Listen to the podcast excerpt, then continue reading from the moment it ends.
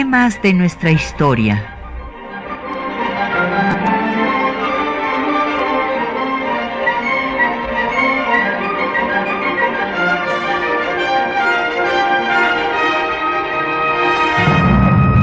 Un espacio que difunde el conocimiento del pasado para comprender nuestro presente. Programa a cargo de la maestra Patricia Galeana.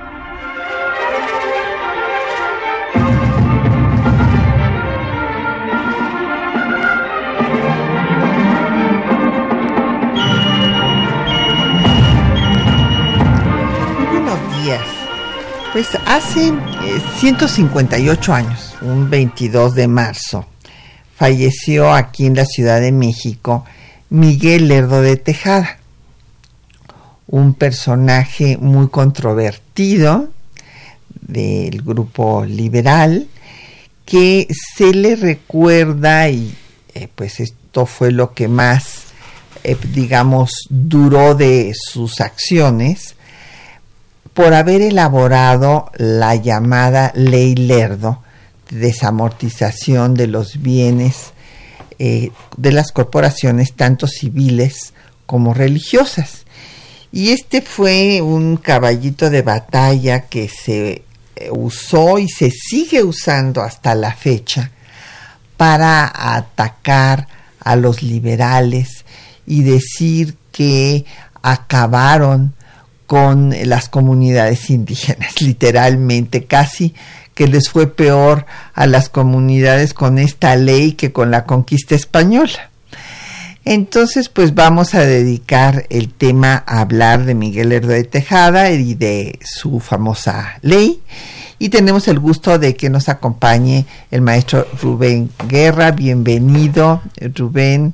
Qué bueno, Ruiz Guerra. Qué bueno que, perdón, te estaba yo quitando el apellido paterno, es que ya estaba yo en la etapa feminista en ah, que ahora nada, vamos, a poner el de, el de la mamá que no se pierda, el maestro Rubén Ruiz Guerra, eh, que, bueno, pues es eh, historiador, experto en el liberalismo, actual director del Centro de Estudios sobre América Latina y el Caribe de nuestra máxima casa de estudios. Bienvenido, Rubén. Gracias por estar aquí con nosotros esta mañana. Al contrario, muchas gracias a ti, a ti por darme esta oportunidad de estar platicando contigo y con tu público de un tema que es muy importante. Y déjame te digo, yo siempre uso mis dos apellidos. Ah, me parece muy bien. Bueno, en ese sentido, fíjate, ya me hiciste quedar mal porque yo nada más uso uno, ¿verdad? Este, y el Herrera queda ahí perdido. Pero, en fin, bueno, ahora ya se va a poder eh, que decidan eh, las eh, parejas cómo le ponen a sus hijos, cuál ponen primero, o pueden adoptar otro, ¿verdad? Cualquier cosa. Bueno, pues muy bien. Pues tenemos como de costumbre en temas de nuestra historia publicaciones para que nuestros radioescuchas puedan profundizar en el tema que estamos tratando. No les tenemos eh, un texto de Miguel eh, Lerdo de Tejada, de hecho no se han eh, hecho pues reimpresiones de sus obras que él escribió, varios textos, ahora daremos cuenta de ellos. Y pues el año pasado, con motivo de otro aniversario que fue el de Ignacio Ramírez el Nigromante, eh, publicamos una obra en el Instituto Nacional de Estudios Históricos de las Revoluciones de México, que tiene textos de Vicente Quirarte y Liliana Weinberg y que reúne todas las participaciones de Ignacio Ramírez en el constituyente de 56-57. Entonces, estas son muy importantes porque justo Ignacio Ramírez se opuso a la ley Lerdo en estas discusiones en el Congreso y su argumento fue que los indígenas a quienes querían convertir en propietarios no tenían recursos para comprar estas propiedades de las cuales eran inquilinos o arrendatarios y que entonces eh, la medida iba a fracasar. Y bueno, pues Ignacio Ramírez tuvo razón y la medida no logró su objetivo, que era formar la famosa clase media de pequeños propietarios. Entonces, llámenos, tenemos a su disposición para comentarios, preguntas y para que obtengan esta obra de Ignacio Ramírez en su bicentenario. Los teléfonos 55 36 89 89, una alada sin costo 01 800 505 2688, un correo de voz 5623 3281, un correo electrónico temas de nuestra historia arroba yahoo.com.mx,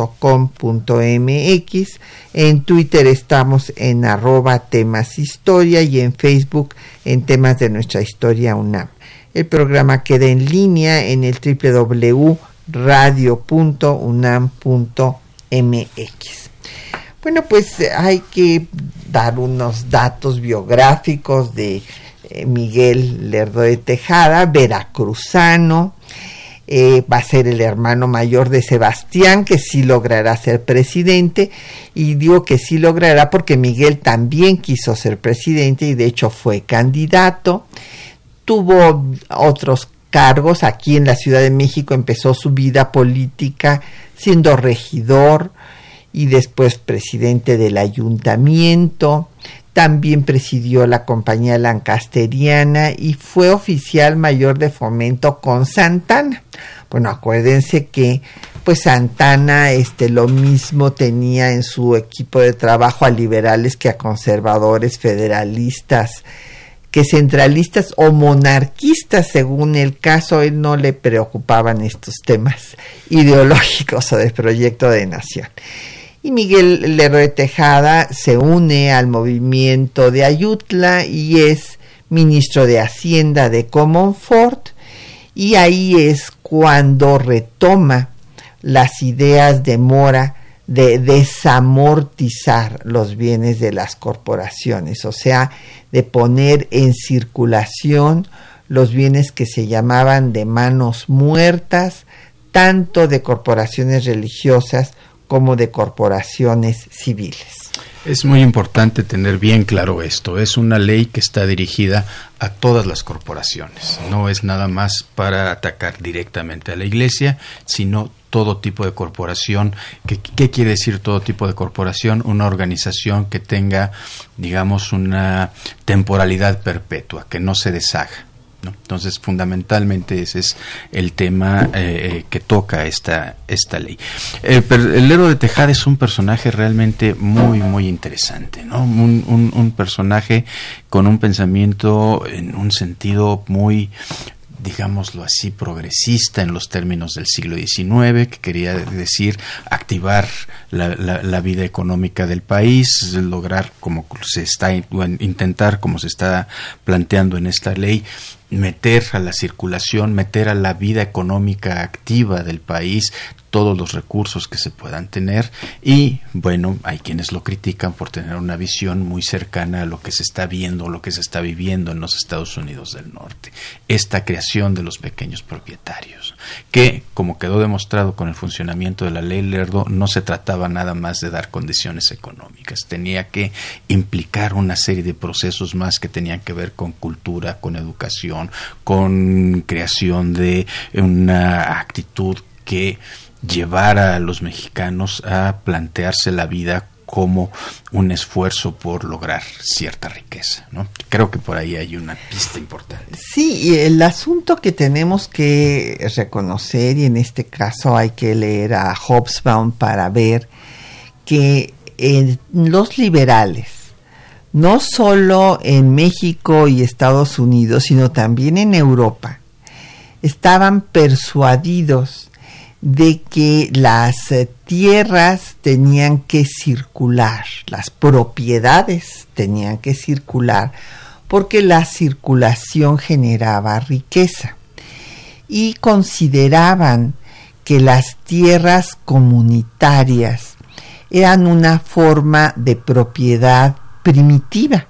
Y bueno, pues sí, era antigua, ¿verdad? Y que si se hacía a una persona propietaria a título individual, se volvía más productivo que si era parte del trabajo colectivo, bueno, pues entonces no se esforzaba mucho, digamos, y pues nada más iba produciendo estas, estas tierras, iban produciendo lo necesario para sobrevivir, pero no había un excedente que inyectara eh, pues capital a la economía. Sí, y también es muy importante esta idea de la circulación. Es circulación de la tierra, circulación de la propiedad, pero también circulación de la riqueza que se va generando con el trabajo. Y el hecho de que estuvieran en la manera de referirse a ellas es muy, es muy simbólica, es muy representativa. Las manos muertas implicaba que no existía ese deseo de ir generando más riqueza para incorporarla al flujo, a la creación general de, de bienestar económico, vamos a decirlo así.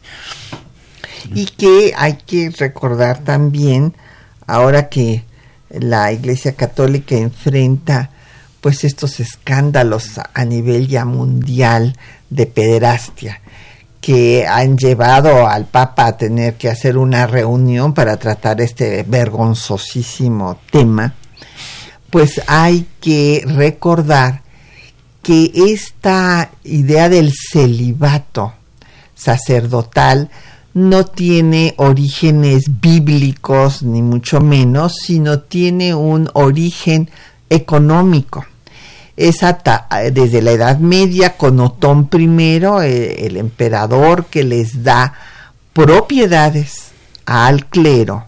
Les dice, bueno, pero no quiero, yo no os voy a estar dando propiedades cada rato, se les doy estas tierras, pero quiero que las conserven. Y por eso se establece el celibato. En realidad el celibato se establece por razones económicas, precisamente para que las propiedades de la iglesia no se dispersen.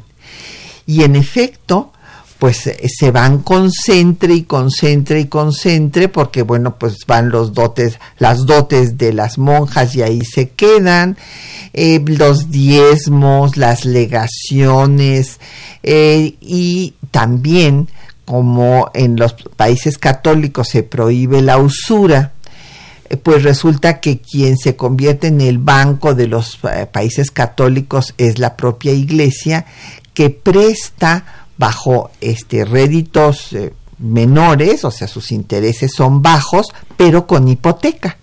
Entonces, en esta forma se va van creciendo y acumulando los bienes de la iglesia y es muy interesante ver que al inicio de la vida independiente de México, dos personajes de ideologías distintas, como Lucas Alamán, conservador, y José María Luis Mora, liberal, hacen un estudio de, los, ah, de las propiedades de la iglesia y, y, las conclusiones son las mismas, solo que Alamán las considera bienes sagrados que no se pueden tocar y Mora considera que son bienes que deben de ser de la nación y que deben de circular. Ese es un elemento muy importante, el pensar que las propiedades de la iglesia no son una propiedad particular de alguien en especial, sino que son el resultado del trabajo de la sociedad y que si van a caer en manos de la Iglesia Católica por circunstancias particulares en cada caso, pero que a final de cuentas la iglesia está debe fungir como una administradora de esas riquezas en el ánimo de ir creando más riqueza, valga, valga, la expresión. Y en el momento en que se está luchando por construir un Estado nacional, eh, se está planteando, hay quienes, hay ideólogos que plantean que la Iglesia tiene que dejar que esas propiedades se incorporen a digamos, a, la riqueza de la nación y puedan ser administradas de la mejor manera posible a través de la administración nacional, lo cual quiere decir que procesos como este están, están diciendo son, propiedad, son propiedades de la iglesia, pero antes que ser propiedades de la iglesia son del conjunto de la población y por lo tanto tienen que regresar a sus manos como propiedades. Así es, y esta es la, la propuesta de Mora, en esa pues esa convocatoria que hace el gobernador liberal de Zacatecas Francisco García Salinas para que se hagan estudios pues eh, que ayuden a, la situación del país, este país eh, en formación. Y ahí José María Luis Mora presenta este estudio sobre los bienes de la iglesia y además da un argumento muy interesante que es que el único derecho que puede argumentar la iglesia eh, sobre estas propiedades terrenales es de naturaleza civil. Por lo tanto, el Estado, que está asumiendo sus funciones que el Estado español había delegado en la Iglesia por esta alianza del trono y, la, la, corona y el trono para pues conquistar espiritualmente y territorialmente América, pues que ya no va a funcionar así en el nuevo Estado mexicano y que además el Estado debe de tener el respeto eh, por parte de la corporación eclesiástica de las leyes que va a establecer, así como eh, la Iglesia se había plegado al Estado español.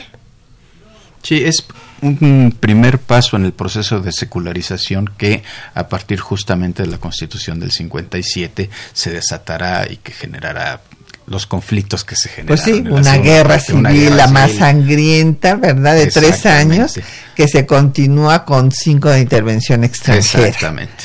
Pues vamos a hacer una pausa y vamos a escuchar a un eh, compositor de aquellos años, eh, un médico, pero que pues realmente es magnífico compositor, me gustan mucho sus eh, pues melodías, es Aniceto Ortega. Y vamos a escuchar el vals jarabe eh, que eh, interpreta Nadia Stankovic de la de con el disco Antología pianística mexicana.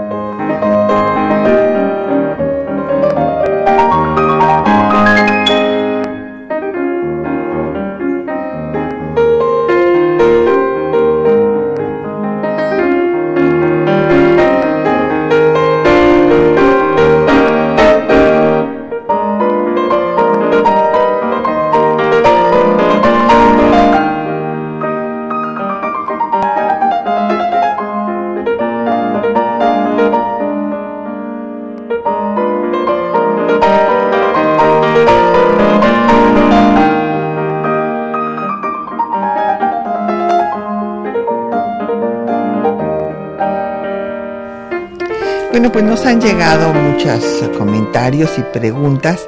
Don León David Casas Romero de la Venustiano Carranza nos pregunta que si siempre fue liberal. Pues sí, sí. Eh, bueno, aquí este, el maestro Rubén Ruiz no está tan convencido. Eh, pues yo creo que sí fue liberal, o sea, el que haya este, trabajado con Santana no implica que no lo fuera. Era eh, un liberal moderado, podríamos decir, porque este, pues trabajó con Comonfort también, y es muy interesante ver que tenía muy buena relación con Manuel Siliceo, que era del grupo más claramente moderado y que después pues se pasó al lado conservador y estuvo con la intervención francesa y con el imperio.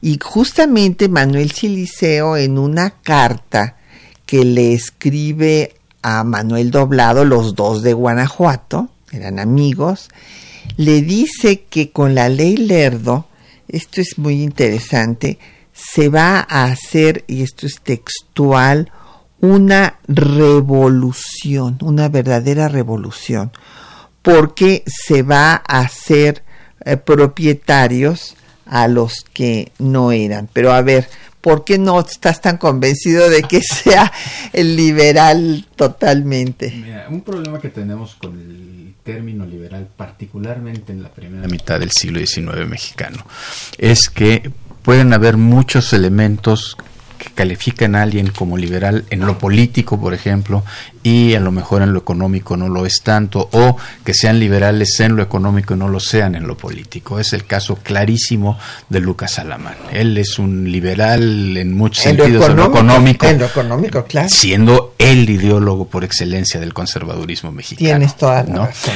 Y me da la todo un liberal viniendo de Veracruz, por supuesto, con esta idea de la libertad de comercio, con esta idea de la eh, eh, em, capacidad de los individuos para generar la riqueza, la capacidad y el interés de los individuos para generar riqueza.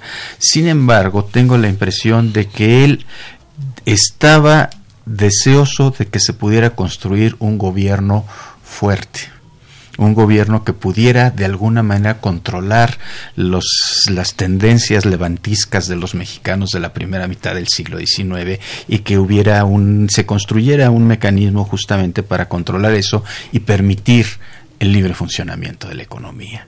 Entonces, es justamente eso lo que explica que él, al mismo tiempo que Lucas Alemán le manda una carta a Santana para invitarlo a venir en lo que sería su último gobierno, también Lerdo de Tejada le manda una carta en este sentido, en la necesidad de ir construyendo instrumentos para darle más fuerza al gobierno, al gobierno central. En ese momento el liberalismo estaba muy marcado ya por las tendencias federalistas de esta nueva generación de jóvenes que se forma en los años 10 y 20 y que llegan al poder en los 40. ¿no? Entonces tengo la impresión de que ahí habría un matiz. Claro, aquí yo quisiera eh, recordar a mi maestro Gorman en un ensayo que les recomiendo a nuestros radioescuchas que lean porque es muy interesante, aunque yo no estoy de acuerdo con todo lo que dice mi maestro ahí, tengo que hacer hincapié, que es México el trauma de su historia. En este ensayo eh, eh, realmente hace un análisis magistral de los diferentes proyectos de nación y de las, de las diferencias y convergencias entre liberales y conservadores y llega a la conclusión de que los dos querían un gobierno fuerte, que todos buscaban estabilidad política, porque claro, esto era lo que les podía dar fortaleza para resistir los embates del extranjero y consideraban que con un gobierno fuerte ya los otros asuntos se resolverían pues casi automáticamente. Si había un gobierno fuerte, habría desarrollo económico y el desarrollo económico llevaría al desarrollo social. Entonces, sí creo que esta idea de buscar un gobierno fuerte la tienen todos. Y en última instancia, bueno, pues va a ser lo primero por lo que se va a aceptar, inclusive Ignacio Ramírez va a ser secretario de Educación al principio del gobierno de Porfirio Díaz, que lo que significa, lo que, a lo que representa es que finalmente llega ese gobierno fuerte. Lo que pasa es que al principio del gobierno de Porfirio Díaz todavía no asoma como un gobierno fuerte Él llega justamente defendiendo La los cacicatos no locales, la no reelección, en fin, este tipo de elementos. Ahí hay, eh, habría que ver la evolución de, de Porfirio Díaz. Pero de todas maneras, yo ahí tampoco estoy de acuerdo en que la evolución, sí, inclusive José C. Valadez habla de porfirismo, historia de un régimen, porque no está de acuerdo con que le digan porfiriato, eh, y como, lo, como es la palabra que acuña Cosío Villegas y que, y que es la que ha quedado porque pues todo, todos los miembros del Colegio de México le hacen publicidad a Cosío Villegas un día sí y otro también. Pero el tema es que por, eh, decía es que no es lo mismo el primer gobierno de Porfirio Díaz que el último. Sin embargo, yo, sin estar de acuerdo con Cosío Villegas y con el nombre de Porfiriato que nunca utilizo, sí quiero destacar que la mano dura de Porfirio Díaz se dio desde el principio. Desde el principio. E hice una exposición y este y hay unos cuadernillos que les recomiendo a nuestros radioescuchas que adquieran, son muy económicos en el en el INERM con temas y uno de los temas fue la dictadura porfirista. Y entonces ahí eh, este, hicimos un análisis de desde que llega y manda, no, no existe la frase mátalos en caliente que se le ha atribuido, eso es una interpretación pospopular de la mano dura de Porfirio Díaz, pero sí le ordena al gobernador de Veracruz y, y le pone ipso facto, que ejecute ipso facto a los oficiales y al 25% de la tropa. Entonces, este es el acto del, del primer periodo de gobierno. Entonces, pues ya, ahí dijo de y ya después, pues va a seguir con otras cosas terribles, los, el genocidio yaqui, Valle Nacional, la persecución y muerte de periodistas, etcétera, etcétera. Yo no voy a defender a Porfirio No, no, Díaz. no, Yo no. simplemente Sí. pienso que todavía su primer gobierno es un gobierno en el cual Parecía, todavía parecía, hay una hay un grabado maravilloso, creo que es en el en el en el hijo del aguizote. ¿No? en donde está surgiendo un sol de una nueva era y Riva Palacio está dándole un abrazo a Porfirio Díaz que acaba de llegar al poder. Sí, está sí. representando estos la ideales, est- posibilidad de- Exacto, la posibilidad de algo que no fueran los gobiernos duros de Juárez y del Lerdo de Tejada. Sí, pero pues va a ser mucho Va a ser peor, mucho peor, mucho que de, lo- Por de- que todo. de acuerdo contigo. Y, y bueno, yo creo que también por eso Ignacio Ramírez renunció, ¿eh? Sí, sí, sí. Porque se dio cuenta de por dónde iba la, la cosa. Exacto. Entonces, eh, bueno, pues nos eh, llama también, por otra parte, dona- doña Rosario Velázquez Meléndez de la Gustavo Amadero y dice que si en la sucesión de Juárez, que cómo participó Lerdo de Tejada. Bueno, Lerdo de Tejada, de hecho, fue candidato, quería la presidencia desde 1857. O sea, ahí, este, pues el que gana es Comonfort, pero él ya aspiraba. Y después lanzó su candidatura en 1861, pero resulta que se muere en marzo y entonces pues ya, eh, por eso no es. Sí, es, es, eh, eso es cierto. Lord de Tejada se convierte en un personaje de primer nivel a partir del momento de la, de, de la reforma. Eso es un personaje muy, muy importante. Realmente ha sido opacado porque es un momento de figuras, enormes figuras de nuestra historia. Y a final de cuentas, sí se le ha hecho demasiado mala prensa a la, la famosa ley Lerdo, que creo que es una mala prensa muy malintencionada además. Sí. Y don José Guadalupe Medina, pues se pregunta que si Miguel de Tejada contribuyó al desarrollo de la educación. Bueno, pues cuando estuvo en la, La compañía Lancasteriana. lancasteriana, pero después su tema eran las finanzas. Eh, eh, él fue pues ministro de, de Hacienda, ministro de Fomento, esa era su especialidad, don José Guadalupe. Y bueno, pues vamos a hacer una pausa para escuchar los textos que les hemos seleccionado, donde verán ustedes la discusión que se da de la ley Lerdo en el Congreso Constituyente, donde Francisco Zarco la defiende, Ignacio Ramírez está en contra, también Guillermo Prieto está a favor, Ramírez vaticina que no funcionará y pues finalmente se aprobó por 78 votos contra 15. Escuchemos.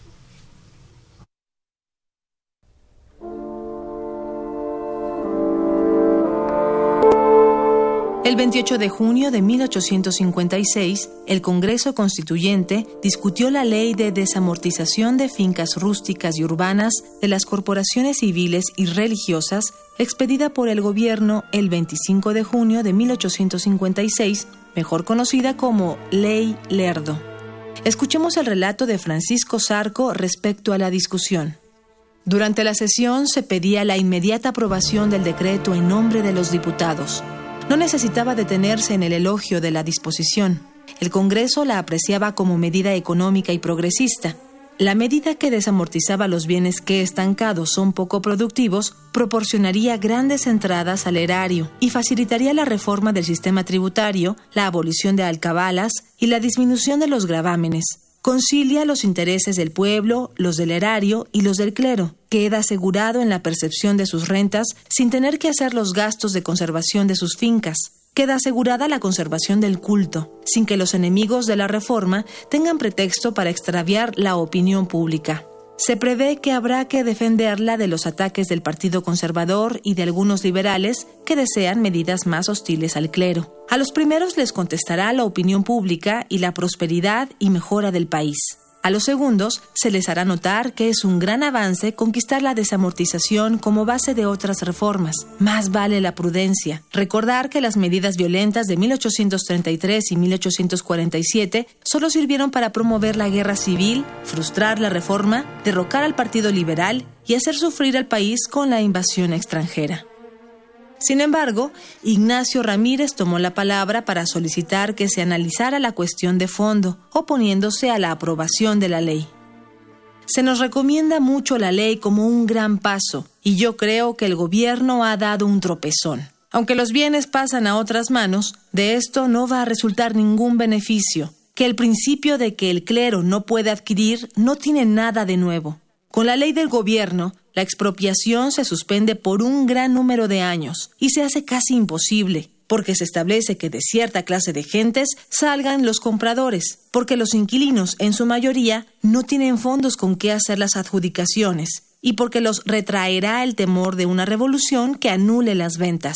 Convertir a todos los propietarios serenería del comercio y de la industria, y en cuanto a la desamortización, podía lograrse conforme a las leyes antiguas, y aún a las canónicas que reconocen la autoridad del gobierno civil, y bastaría permitir al clero, como suele hacerse, la venta de sus bienes. A continuación, Francisco Sarco intervino para defender la ley. No se deben poner en duda los principios liberales de la ley.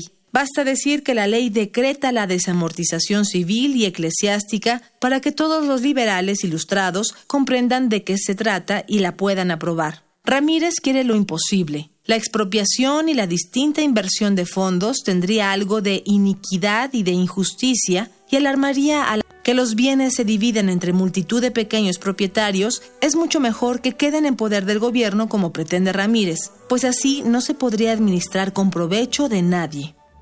Guillermo Prieto también participó en aquel debate señalando que la cuestión de la desamortización es conocida por todos. Desde tiempos de la Revolución Francesa ha sido estudiada y no es un asunto político ni religioso, sino social y humanitario.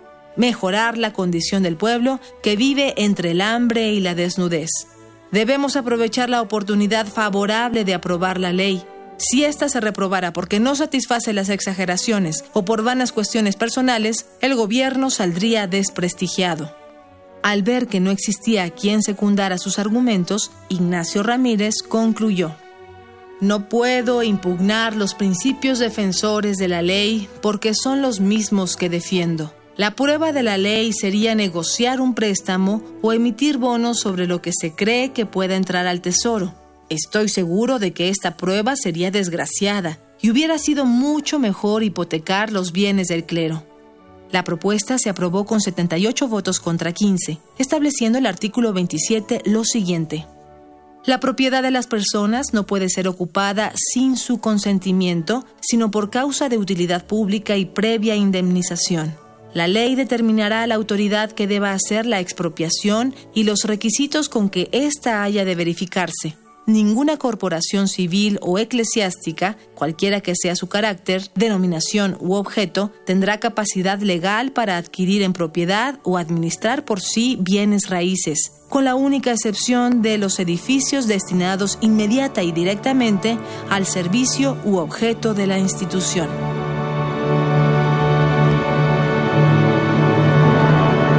Bueno, pues ahí tienen ustedes eh, la, cómo se dio esta discusión. Es muy interesante ver los argumentos de unos y otros, ¿verdad?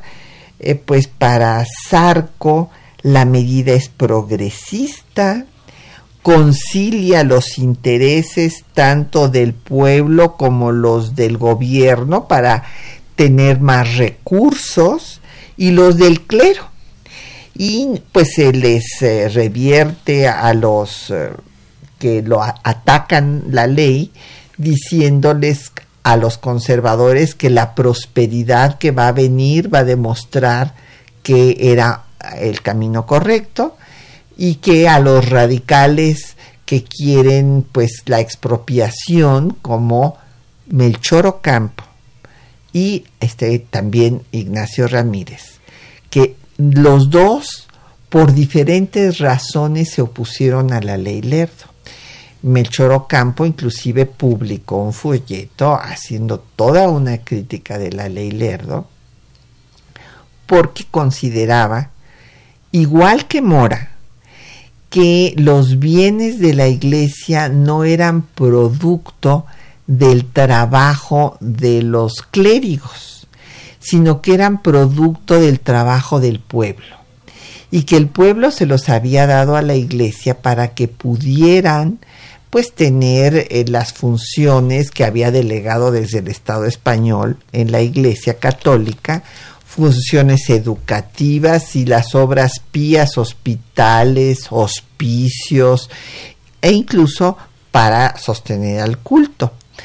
Pero eh, la idea de Ocampo es que estos bienes no deberían de secularizarse, sino nacionalizarse.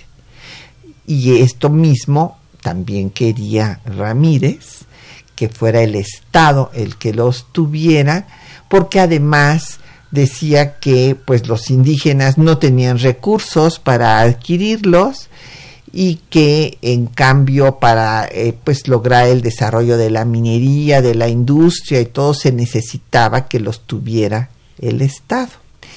Entonces, bueno, pues fueron los dos opositores, Ignacio Ramírez y Melchor Ocampo a la ley Lerdo, pero pues los defensores como pues Sarco y como Guillermo Prieto, pues acabaron por tener la mayoría y por lograr su aprobación.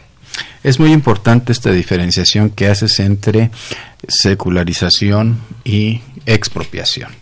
Es una diferencia fundamental. En este momento la ley Lerdo está proponiendo que las propiedades siguen siendo propiedad, valga la expresión, de las corporaciones, pero que éstas lo tienen que vender y al venderlas recuperar el dinero y poder utilizar ese dinero contante y sonante en otro tipo de actividades. Se trata en ese momento de hacer que la propiedad se divida y se convierta en un activo más dentro de la vida del país. Es justamente por eso que esos bienes se les llamaban de manos muertas, porque no entraban en el mercado. Se trataba de meter al mercado. ¿Qué quiere decir esto? Que se pudieran vender y comprar en el momento en el que fuera conveniente, le conveniera tanto al vendedor como al comprador. ¿sí? Es muy, muy importante esta diferencia. Y Lo que está proponiendo la ley es que se vendan esas propiedades, que entren al mercado y la operación de compra-venta generará por una parte impuestos y eso le conviene al gobierno, le da recursos al gobierno, le da recursos a los distintos actores sociales que van a poder dedicar ese dinero a otras actividades que no sea tener las tierras inactivas, por ejemplo. Entonces ahí hay una, hay una diferencia muy, muy importante. Por supuesto, eh, en el caso de Ramírez es muy claro que él está teniendo una visión singular de la sociedad mexicana y en particular de los núcleos indígenas dentro de la sociedad mexicana. Y entonces él es, yo creo, el que tiene una visión más realista de qué es lo que están viviendo estas poblaciones y por eso se lo puede plantear. Pero es el caso excepcional, verdaderamente excepcional. Sí, desde luego, porque los demás sí estaban convencidos de que esto iba a ser una verdadera reforma social, porque iban a convertir a en propietarios a los que, bueno, y Prieto lo dice, el pueblo está sumido en la miseria, en el hambre, en la desnudez, y creían que con esta medida iban a ser los propietarios. Eh, Ramírez más realista decían no, porque no van a tener cómo tener esas tierras. Y claro, lo que va a pasar en efecto es que después esas tierras van a pasar a otras manos, en manos eh, de prestanombres para la iglesia también, o manos privadas, y cuando pues van a llegar al extremo de concentración de la tierra será en la etapa de Porfirio Díaz. Absolutamente de acuerdo contigo. Este cargo de que la ley Lerdo destruye la estructura económica del país y genera los grandes latifundios no es real. ¿Por qué? Porque no solo se necesitaba una ley para lograr eso, se necesitaba primero que se hicieran las operaciones tanto financieras como eh, jurídicas para poder transformar la propiedad de eh, propiedad corporativa a propiedad individual y por otra parte como esto necesariamente como muchos de los procesos de la vida económica generan disensos generan conflictos se necesitaba una estructura un entramado legal y sobre todo un entramado judicial, vamos a decirlo así, de toma de decisiones de jueces para poder dirimir los conflictos que se surgieran. Y solo es hasta el periodo porfiriano en que esto se da es cuando los conflictos entran los jueces y ahí se va creando una jurisprudencia que favorece a los grandes propietarios, que favorece a los ricos que están apropiándose de muchas maneras las tierras, no nada más por medio de compra directa, ¿no? Y a quienes está favoreciendo porque se consideran agentes activos que enriquecerán al país. Pero ya ese es un segundo momento. Claro. Y hay otro aspecto que, que yo siempre pues me gusta hacer hincapié, es que la ley Lerdo, que tiene 34 artículos, eh, en su artículo octavo, exime de la desamortización, o sea, de la subasta, porque estas eh, propiedades se iban a poner en subasta no pública, porque era eh, pues una subasta, digamos, restringida a los arrendatarios o inquilinos de las mismas tierras. Pero desde luego eximía pues a las casas de los curas, por ejemplo, y también eximía a los bienes ejidales. Ustedes recordarán que las tierras desde la época colonial estaban organizadas en torno a la parroquia del pueblo y había el fondo legal, eh, había las tierras ejidales y las tierras de propios. Y entonces eh, las tierras ejidales pues eran para eh, pues ayudar a todos los problemas que tenía la población cuando había sequías, etcétera, las cuestiones comunitarias. Y las tierras de propios eran tierras de familias, no eran tierras de individuos. Entonces, estas eran las que se iban a secularizar. Y además, hay que decirlo, la ley Lerdo, pues primero viene la guerra civil. Digo, si nunca se había puesto realmente en vigor una constitución, díganme ustedes si en plena guerra civil sí se iba a respetar la ley Lerdo. Después viene la ocupación francesa. Son cinco años que coexisten eh, pues dos gobiernos y que tampoco se cumplen las leyes, eh, sino muy restringidamente en el terreno que cada gobierno dominaba. Y cuando triunfa la República, bueno, pues eh, Juárez, desde que llegó a la Ciudad de México hasta que se murió en Palacio Nacional, no tuvo un solo día en el que no hubiera movimientos armados en alguna parte del territorio nacional. Entonces tampoco podemos decir que era un momento en que ya se cumplía todo. Juárez no pudo hacer ninguna de las reformas que quiso a la Constitución porque tenía el Congreso en contra. Con Lerdo se empieza, pero realmente cuando podemos decir que se forman los grandes latifundios es con Porfirio Díaz. Absolutamente, eso es eh, absolutamente cierto. Pues vamos a hacer una pausa para escuchar otra melodía de Aniceto Ortega, interpretado por Nadia Stankovic, que es la elegía número 7.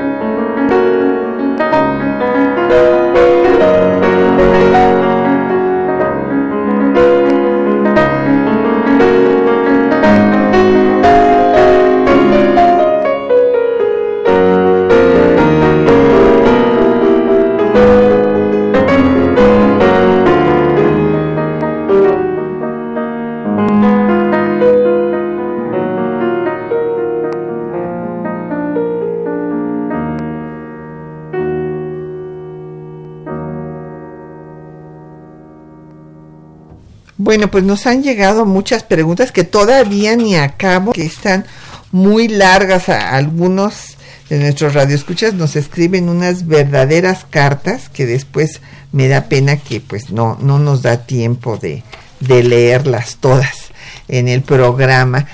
Pero bueno, pues vamos a tratar de darle paso a, ver a cuántas nos alcanza.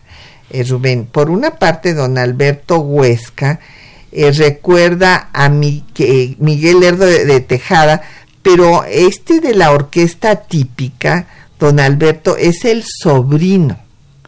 Se llama como él, pero es un sobrino que sus composiciones justo las hace ya en la época porfirista. Don Javier Guerra dice que cuántos lerdos de Tejada hubo, pues muchos, pero eh, los que pasaron a la historia por pues su papel destacado son por una parte Miguel y por otra parte Sebastián que va a ser eh, pues el compañero de fórmula digamos de Juárez y que después se convertirá en el presidente de la República que eh, logre hacer las reformas constitucionales para darle rango ya en la Constitución a las leyes de reforma y para crear el Senado, entre otros eh, aspectos importantes. Jorge Virgilio de Coyoacán, eh, si quería Miguel Herdo de Tejada conciliar su liberalismo con las realidades de progreso económico y político. Bueno, sí, él estaba convencido de que esta circulación de bienes pues eh, eh, traería una forma, ¿cómo les diría? Reactivaría la economía del país, que hay que recordar que había estado en bancarrota desde la independencia y hay que reconocer, como sucede en todas las dictaduras, que el primer superávit lo consiguió José Limantur, el ministro de Hacienda de Porfirio Díaz, en 1895. Eh, es muy muy importante recordar que no es desde la independencia, es desde antes de la independencia que ya hay Ah, una razón, gran claro, eh, hay, una gran crisis Sí, económica. sí, tanto sí. por una parte la producción agrícola desciende de una manera muy importante, por otra parte la corona española se lleva una buena cantidad de recursos líquidos que había en las capellanías que eran propiedad de la iglesia, ¿no? Pero que el Estado español, bueno, la corona española los toma como propios, ¿no? Entonces hay un hay, hay una sangría económica muy importante, además de que con la lucha, bueno, pues toda la estructura eh, sobre la que se había construido la sociedad colonial se rompe, ¿no? Las minas se inundan, en fin, hay hay hay, hay una ruptura muy muy fuerte ahí. Entonces, de la economía, de la pero ya estaba mal en la parte de lo que llamaba mm, Roberto Moreno de los Arcos la última Nueva España. Exactamente. Edgar Ramírez eh, nos mandó un correo y dice que pues está tratando de entender la, la ley Lerdo, que espera entenderla al final. Nosotros también esperamos que le quede claro, por favor, si no, escríbanos para, en fin, aclarar las cosas que no hayan eh, pues sido abordadas o que le queden confusas en, en el programa. Efren Martínez, eh, de la Gustavo Amadero, ¿en qué consistían las manos muertas y la mano civil? A ver, don Efren, se les llamaba manos muertas porque no circulaba la riqueza, por eso se les decía que estaban amortizadas, no, no tenían vida, no, no se movían. Y este, la mano civil, bueno, pues es la de la autoridad del gobierno civil, que no es un gobierno militar, hay que recordar que Juárez es el primer civil que se logra imponer a los militares. Porque como Ford, que es cuando se da la ley Lerdo, pues no es que hubiera sido un militar de carrera, pero era pues un hombre de, de armas, de todas maneras. Totalmente de acuerdo. Eh, don Agustín Alcaraz de la Bonito Juárez dice que tanto Miguel como Sebastián tuvi- tuvieron la misma importancia. Nos pregunta que si tuvieron la misma importancia en los gobiernos de Benito Juárez. No, tiene mucha más importancia Sebastián Lerdo de Tejada, eh, porque Miguel, pues eh, eh, ya comentamos, fue ministro en el gobierno de Comonfort, luego también en el gobierno de Juárez, aspiró a la presidencia y muere en 1861. Y Sebastián se convirtió pues en el secretario que resumió varias secretarías en los momentos asiagos de la intervención francesa. Eh, Mira, cuando se pregunta quién es más importante es muy difícil decirlo. En este caso en especial, la ley Lerdo es una ley revolucionaria literalmente, no solo porque surge de un gobierno que surgió de una revolución, que nació en una revolución, sino porque realmente busca transformar de raíz la forma en que se tiene la propiedad y en particular, bueno, la propiedad tanto urbana como rural transformar de raíz la manera en que se administra la tierra en, en- en- este país. Eso yo creo que es una revolución muy, muy importante. Y ciertamente Sebastián Lerro de Tejada fue una eh, personalidad sumamente importante que le dio un sentido eh, Juárez era era abogado pero Lerdo de Tejada era un abogado más joven eh, de repente un poco más este eh, más fácil para captar ciertas cosas de la de la modernidad y fue una cabeza muy importante en eso aparte de que tuvo una labor administrativa muy importante en la presidencia. Entonces dependiendo de cuál es el- el- el peso que querramos poner en nuestra valoración lo que podríamos decir quién fue más importante Así es.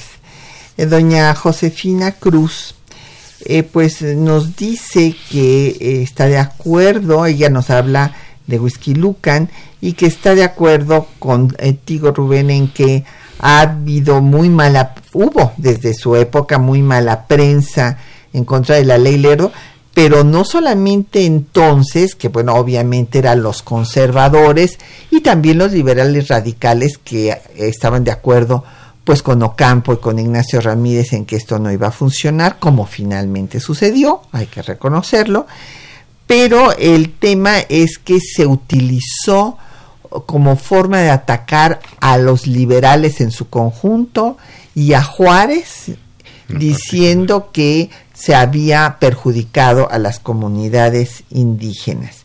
Y pregunta eh, eh, doña Josefina que, por ejemplo, que qué pasaba con las dotes de las monjas. No, bueno, pues las dotes de las monjas se quedaban dentro de la propiedad, de, manos muertas, precisamente, hasta que vienen las leyes de reforma en plena guerra, donde desaparecen las corporaciones religiosas, primero las masculinas y solo las monjas que habían profesado, y, perdón, eh, las novicias, las, las profesas siguieron hasta 1863 cuando ya la intervención francesa eh, pues ocupa eh, los conventos para convertirlos en hospitales y se les regresa su dote. Esto es muy importante. Uno de los pues hechos significativos del liberalismo para la vida de las mujeres fue eh, por una parte que a las monjas que se liberaron, porque no todas querían ser monjas, las metían desde que eran niñas, no conocían otra vida y por eso se escapaban, había muchas escapatorias de monjas, quiere decir que no estaban contentas en el convento, se les libera y se les regresa sus dotes. Y otra gran eh, pues trascendencia que tiene el triunfo de la reforma liberal para las mujeres es que en el, el divorcio que se hace al, estilo eclesiástico, matrimonial, pero sí la separación de cuerpos, ya las mujeres podrían elegir libremente a dónde se iban a vivir, porque en el divorcio eclesiástico los curas decidían a dónde las ponían como si fueran cosas, si las metían a un convento o las mandaban a la casa de la familia del marido golpeador, por ejemplo.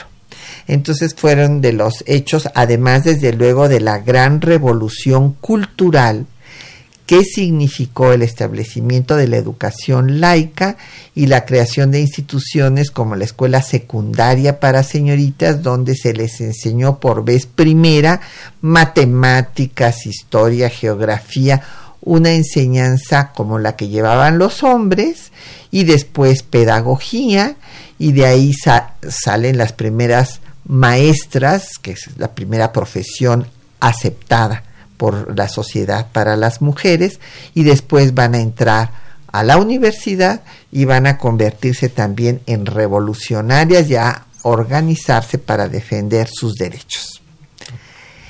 Don Agustín Mondragón de la Cuauhtémoc dice que no hay que olvidar que Porfirio Díaz como presidente le quitó su esencia a las leyes de reforma y metió al clero en la política y este al, a ver al, a través de, su mujer y que eso eh, pues eso mismo se daba con el neoliberalismo en el que pues la iglesia en pocas palabras retomó poder. Sí, Porfirio Díaz eh, pues eh, no cumplió eh, con las leyes de reforma, se llevaba rete bien con Pelagio Antonio Labastida y Dávalos, el arzobispo pues que apoyó a Maximiliano y demás, y desde luego pues la iglesia apoyó a la dictadura.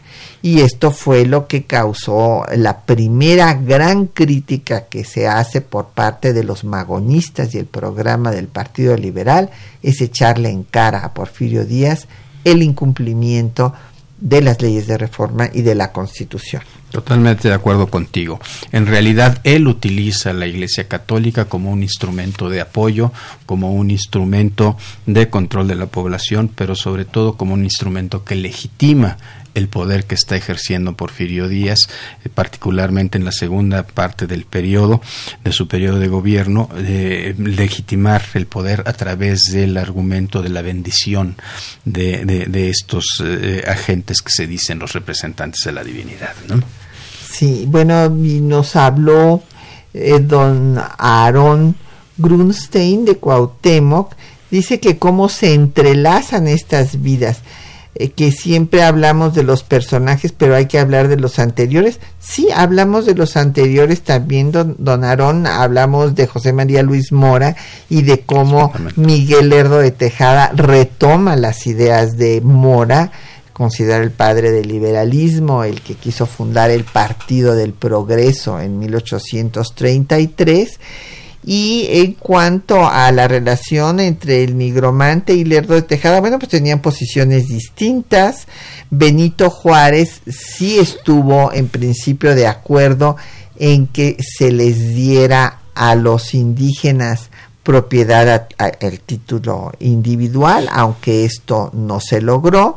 Y bueno, pues Porfirio Díaz, eh, pues oaxaqueño igual que Juárez, se eh, volvió un caudillo militar y pues después le quiso quitar el poder a Juárez desde el plan de la Noria, con el que fracasó, hasta que triunfa con el plan de Tuxtepec en contra de Sebastián Lerdo de Tejada. Tendríamos que recordar que Juárez, cuando era abogado que litigaba, defendió derechos de pueblos indígenas y que fue a dar a la cárcel en alguna localidad justamente por eso. Estaba defendiendo al pueblo de los Sicha en contra de los avances de un sacerdote que quería apoderarse de las tierras comunales. Así es. Pues ya nos tenemos que ir. Muchísimas gracias al maestro Rubén Ruiz Guerra por habernos acompañado esta mañana. Agradecemos también a don Joaquín eh, Vite Patiño de la Venustiano Carranza que quiere que hablemos de Altamirano. Lo haremos en otra ocasión con mucho gusto. Eh, agradecemos a nuestros compañeros que hacen posible el programa, Juan Estac y María Sandoval en la lectura de los textos, Socorro Montes en el control de audio, Quetzalín Becerril en la producción, Erlinda Franco en los teléfonos con el apoyo de Felipe Guerra y Patricia Galeana se despide de ustedes hasta dentro de ocho días. Programa a cargo de la maestra Patricia Galeana.